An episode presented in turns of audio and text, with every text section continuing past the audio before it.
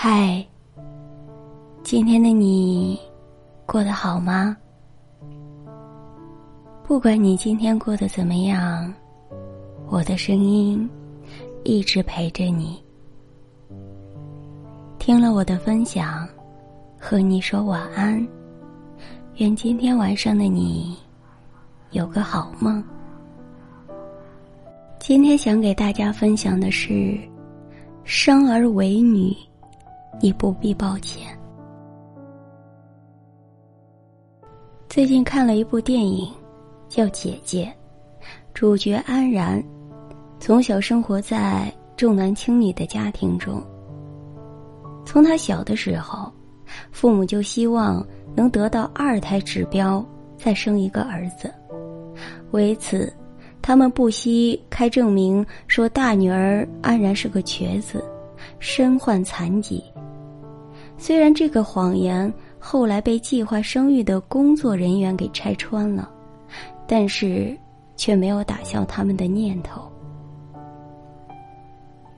到安然成年后，他的父母终究还是又生下了一个儿子，安子恒。但是没过几年，意外发生，父母双双车祸身亡，留下了刚毕业参加工作的安然，还有一个在上幼儿园的安子恒。所有的亲戚都认为安然作为姐姐，应该承担起抚养弟弟长大的责任，但对于安然来说，这基本上等同于让他放弃只属于他自己的未来。他想要去北京考研，恋爱对象的家里也不知道他还有个弟弟，如果带着这个弟弟，一切。将会发生翻天覆地的变化。更别说，曾经因为安子恒的出生，安然和父母的关系恶化。大学四年，他都没有问家里要过一分钱。他和安子恒也根本没有见过几面，没有感情基础。这时，棘手的问题就抛出来了。在父母重男轻女已经对女儿造成伤害的前提下，他们执意生下的儿子有没有让姐姐养的道理？父母双亡，事情已经发展至此，这个弟弟安然又该不该养？会不会养？如果是你，你又会如何选择？直到现在，我们离开封建社会已经一百多年了，但在很多地方，很多人依然饱受着重男轻女思想的荼毒。片中有很多戏份，也毫不掩饰的通过安然的经历，对重男轻女这一现象进行了控诉，展现了很多姐姐遭遇过的辛酸。安然父母下的房子，之前转移到了安然名下，但是在儿子出生之后，他们又开始动了心思，想把房子要回来。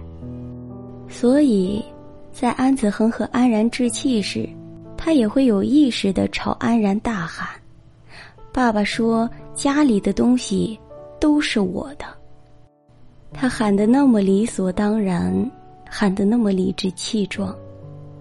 再后来，安然在医院遇到了一位患上孕期紫癜的孕妇，在已经有了两个女儿的前提下，孕妇的丈夫，包括孕妇自己，都宁愿冒着生命的危险再去生一个儿子。在这个场景里，安然朝着救护车上的孕妇歇斯底里的喊：“儿子！”就那么好吗？短短的一句台词，字字扎心，写在纸上，都要因着血泪。包括全片最让人印象深刻的，姑妈和安然在一起吃西瓜的戏。那个场景很纯粹，只有安然和姑妈两个人。他们在这个故事里，都拥有着相似的特征，就是备受重男轻女观念伤害的姐姐。姑妈说：“她是姐姐，从生下来就是。”如果你觉得这只是戏剧性的电影情节，那你就错了。现实中，只会比这个更难。最近有一则新闻，让人很是揪心。二十岁女孩需要养三个弟弟妹妹，不堪重负，欲轻生。然而，这不是她第一次想要自杀。两只手腕上已经有数十道割腕疤痕，能被救回，对他可能是庆幸的。但是有人救得了他一时，可之后呢？他必将带着加倍的痛苦，继续以姐姐的身份而活。本是轻松享受校园生活的年纪。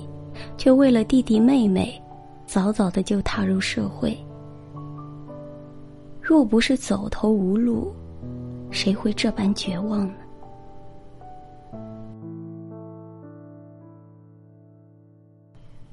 还记得那个死后还欠弟弟一套房的女孩吗？二十三岁，在杭州打工，要负担自己的生活。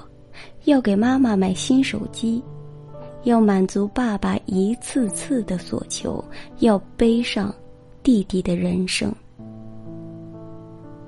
他的离开是场意外，父母拼了命的要替他讨公道。当然了，讨公道是要加双引号的，因为爱吗？并不，只不过是。儿子四十万的首付还没有着落罢了，以后再无机会吸女儿的血，只能想方设法撒泼耍赖的榨干他最后一点价值。每个人都是被期待着来到这个世界的，凭什么从另一个人落地的那一刻，他的命运？就该被改变了呢。想起傅首尔曾在节目上分享自己的感悟：当一个孩子手里有一百颗糖时，他怎么会介意分享？当他的手里只有两颗糖时，你又凭什么要求他大方？亲人之间照顾彼此。理所应当，自我牺牲式的付出，大可不必。我身边有位异性朋友，家中他是老大，另有一弟一妹。看完电影后，他发了一条朋友圈：“我是姐姐，并不服气，但又甘之如饴，因为弟弟妹妹。”父母爱的天平出现了倾斜，可也是正是因为有了弟弟妹妹，让他时常有了“这就是亲情”的感叹。我想说的是，非黑即白，不是目的。中国式家庭的传统与厚重，的确滋生了很多的问题，但也正因为如此，铠甲和牵挂。同时生长，终有一天，新生代的哥哥姐姐们会柔软，但不会软弱；会强大，但不会尖锐。这是希望，也是必然。